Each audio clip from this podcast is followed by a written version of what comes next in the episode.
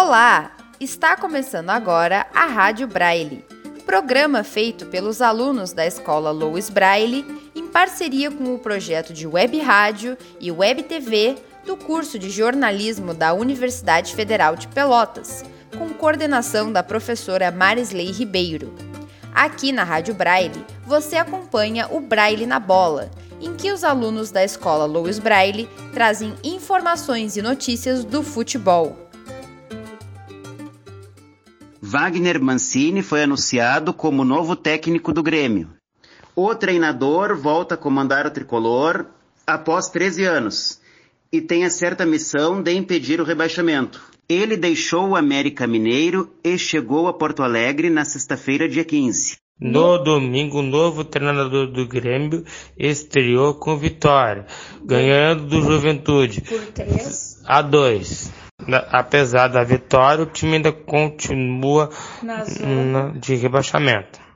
Na quarta-feira, dia 13, o Internacional venceu o América Mineiro por 3 a 1. A vitória contou com dois gols de Patrick e um de Yuri Alberto, o que garantiu mais três pontos na tabela. Na tarde de domingo, o Palmeiras venceu o Inter por 1 a 0. O jogador Edenilson foi expulso por reclamar da marcação do pênalti, que definiu o placar do jogo. A falta de equilíbrio emocional foi determinante para a derrota.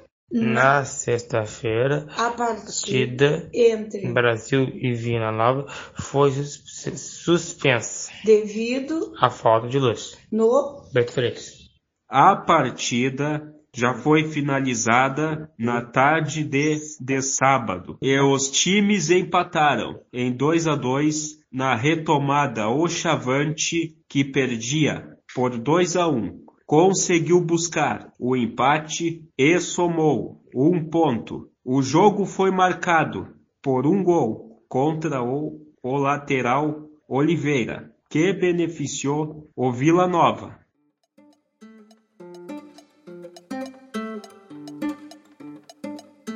E essa foi mais uma edição da Rádio Braille. O programa tem vozes de Andréa Cardoso, Bruno Garcias, Eberson Caldas, Fabrício Castelo e coordenação da professora Marisley Ribeiro. Até o próximo programa!